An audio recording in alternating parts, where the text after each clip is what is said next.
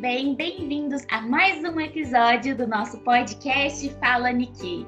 O nosso podcast tem o objetivo de estar falando cada vez mais sobre processos de educação e processos profissionais no Japão, trazendo um pouquinho também sobre a cultura japonesa para vocês. Lembrando que esse processo de podcast não é a única mídia que nós nos comunicamos com vocês. Nós também temos o nosso Instagram chamado Fala Nikkei e eu incentivo muito que vocês corram lá para curtir a nossa página, porque a gente também posta muitas oportunidades por lá. Bom, hoje nós estaremos falando sobre processos de bolsas de estudos para estudos no Japão, coisas que todo mundo eu acho que gosta. E para estar tá falando sobre, eu tenho a minha convidada, a Fernanda. Fernanda, você gostaria de estar dando oi para o pessoal? Oi, pessoal, muito feliz pelo convite, Gabi. Estou muito animada para compartilhar com vocês como que foi o processo seletivo de bolsa para conhecer o Japão moderno, através dessa bolsa que o governo do Japão ofereceu para descendentes. Que incrível! E já é uma, assim, honra ter a Fernanda aqui comigo, porque eu acompanho ela faz um tempinho, então eu queria agradecer muito de verdade por ela ter disponibilizado tempo para estar aqui. E a gente já direciona também para a primeira pergunta, que seria é, sobre o que é essa bolsa e como seria o processo de aplicação, se você puder explicar um pouquinho mais para eles. Tudo bem. Então, basicamente, essa bolsa ela existe desde 1900 e da década de 50, onde descendentes de japoneses espalhados pelo mundo inteiro, principalmente pela América Latina, eles recebem o, o valor para para fazer uma viagem ao Japão, conhecendo autoridades, família imperial, discutindo com parlamentares e principalmente através do Ministério de Relações Exteriores, que patrocina a bolsa e as visitas, né? Então tem tanto o aspecto da cultura do Japão que a gente conhece, é, assuntos políticos e também da educação. O que, que a gente vê na educação do Japão que pode ser replicado depois. E o objetivo principal da bolsa é, ao retornar aos seus respectivos países, os bolsistas eles disseminem o que, que eles aprenderam é, durante a viagem. E são 10 dias que eu passei lá. E basicamente o processo seletivo tinha três fases, pelo menos em São Paulo. Primeira parte, é, a gente submeteu um formulário que foi disponibilizado pelo Consulado de São Paulo.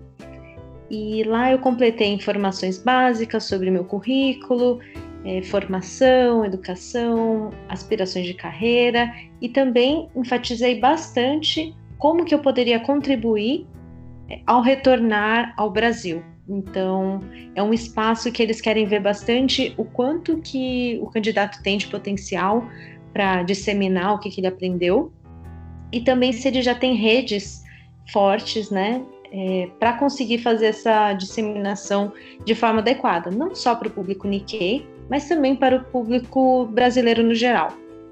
E depois dessa primeira análise de currículo, eles chamaram cerca de 30 candidatos. Então, em São Paulo, a gente teve 400 candidatos e depois 30 fazendo entrevistas. E depois das entrevistas, eles tiveram que fazer uma análise é, interna entre membros do consulado, membros de, da Associação de Ex-Bolsistas, e enviaram esses documentos para o Japão. Lá no Japão, o Ministério de Relações Exteriores analisou o currículo, viu é, se fazia sentido, né? Qual, qual candidato que teria mais sentido chamar, e, e foi assim que foi o processo. Nossa, é muito bom saber mais sobre, porque é um processo que quando a gente lê no edital, não necessariamente é algo palpável que se entende, mas a vida de uma pessoa que realmente sabe como acontece já traz muito mais entendimento e também motivação para estar tá aplicando. E daí, falando sobre a aplicação em si, é, eu queria perguntar se você teria dicas de aplicação para o pessoal que talvez tenha a intenção de estar aplicando esse ano, nos próximos anos. Olha, eu acho que assim, na primeira fase, é muito interessante você já ter alguma conexão com organizações Nikkeis e principalmente mostrar o poder de, das redes sociais, né? Se você já consegue ser um influenciador digital, se você tem é, experiência organizando eventos, porque uma das responsabilidades, além de disseminar nas redes sociais, é realmente fazer uma palestra sobre a experiência que você teve. E isso é muito avaliado, né? Porque apesar do consulado é, dar super apoio, ajudando a organizar os eventos, eles querem que o candidato já tenha essa iniciativa de, de já saber como que fazer o processo, né? Pensar na logística, pensar em palestrantes de um evento e conseguir ter uma boa comunicação para falar os lados positivos, né? O aprendizado que teve durante a viagem. Então, eu acho que esse é um aspecto muito bom para ser escrito na, na parte da primeira fase. E eu me lembro que na segunda parte, né, na segunda fase, os 30 que foram chamados para entrevista, eles tiveram que fazer realmente uma redação. Na verdade, em menos de dois dias, eles falaram: esses foram selecionados para entrevista e vocês vão ter que fazer uma redação. Então, é, levando em conta que o período pode ser muito curto, de repente eles falam: agora tem que fazer a redação. Já é bom o candidato se preparar com alguns temas relevantes, é, por exemplo, pensando em como perpetuar a cultura japonesa de uma forma con contínua, né, entre os jovens, novas gerações, que às vezes é, podem perder um pouco os laços com o Japão, porque muitos dos ante antepassados podem já ter falecido. Então, como que você consegue perpetuar por diversas gerações? Pensar como que é, o Japão também pode olhar os lados positivos, exaltar né, a cultura brasileira, ao mesmo tempo com a cultura japonesa. Então, não seria esse caráter só de comparação, mas também de complementaridade. E eu acho que isso é bem interessante já ter né, na manga, porque pode ser pedido de repente né, a redação. E durante a entrevista, que eu acho que é o fator determinante, porque o candidato precisa falar inglês, porque toda a comunicação que a gente faz lá na, no Japão foi em inglês. Todos os políticos, parlamentares que a gente conversou, o comitê é, olímpico, até as visitas no museu, tudo foi oferecido em inglês. Então é muito importante que tenha é, um bom domínio da língua, né? Se preparar bastante e também tem esse aspecto de curiosidade. Então, vir com muitas perguntas, saber discutir te essas temáticas com os convidados das palestras, com as, eh, nas reuniões é, feitas no Japão. Então, a, a, entrevista ela teve uma parte que foi totalmente em inglês e outra parte que foi em português.